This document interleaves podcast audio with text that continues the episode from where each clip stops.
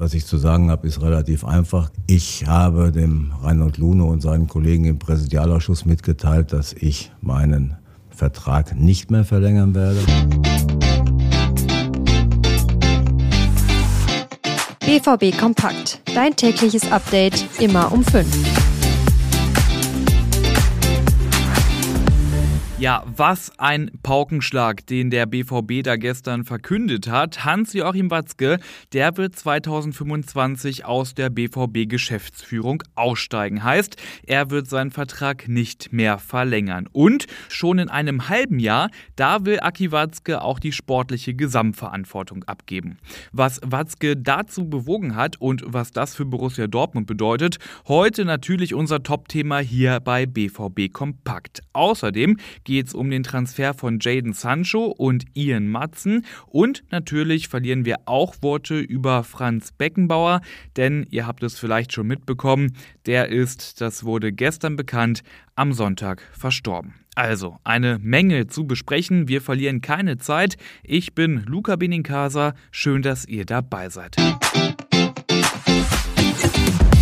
Ja, die Ära von Hans-Joachim Watzke beim BVB, sie geht zu Ende. Zwar nicht heute, aber in absehbarer Zeit. Gestern hat Borussia Dortmund im Trainingslager kurzerhand eine Pressekonferenz einberufen und da hat Watzke dann den Grund für seinen Abschied verraten. Mein Gefühl hat mir jetzt gesagt, jetzt ist äh, nächstes Jahr ist der Zeitpunkt gekommen und es war mir auch wichtig, dass relativ frühzeitig dann auch öffentlich zu machen, weil ich dann jetzt die Möglichkeit habe, über mehr als anderthalb Jahre diesen Übergang auch vernünftig hinzubekommen und zu moderieren, äh, weil das ist schon wichtig. Und wir sind börsennotiertes Unternehmen.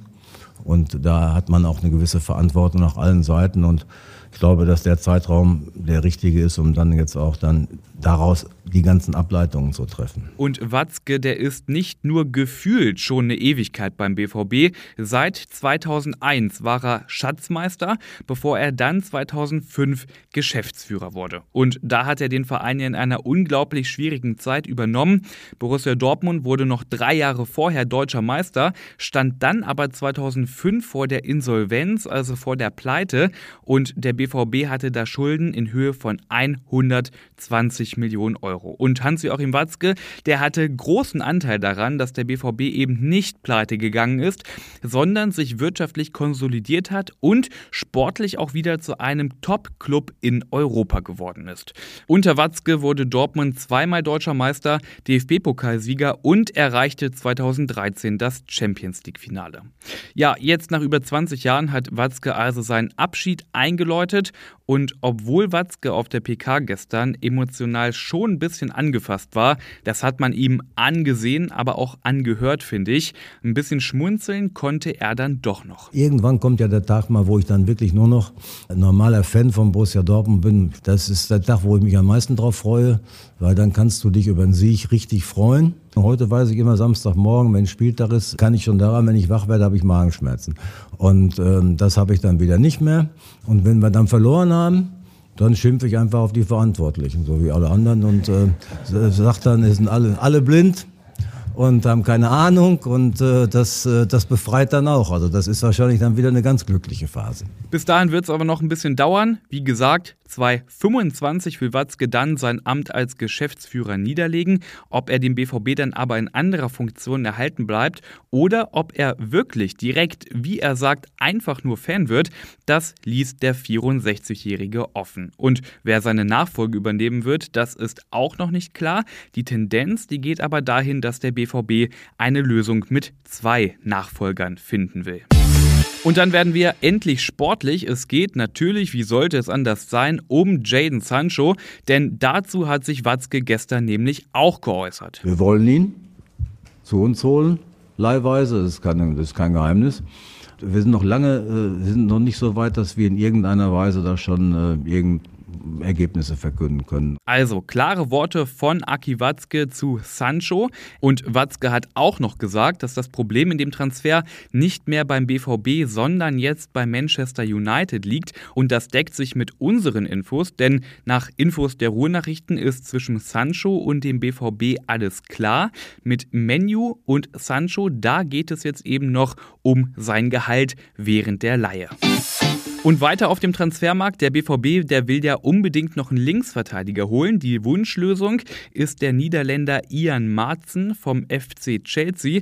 Und hier habe ich wirklich brandaktuelle News aus der Nacht für euch. Denn nach unseren Informationen haben sich Dortmund und Chelsea geeinigt und zwar auf eine Laie bis Saisonende. Der Medizincheck, der ist für Mittwoch, also morgen geplant.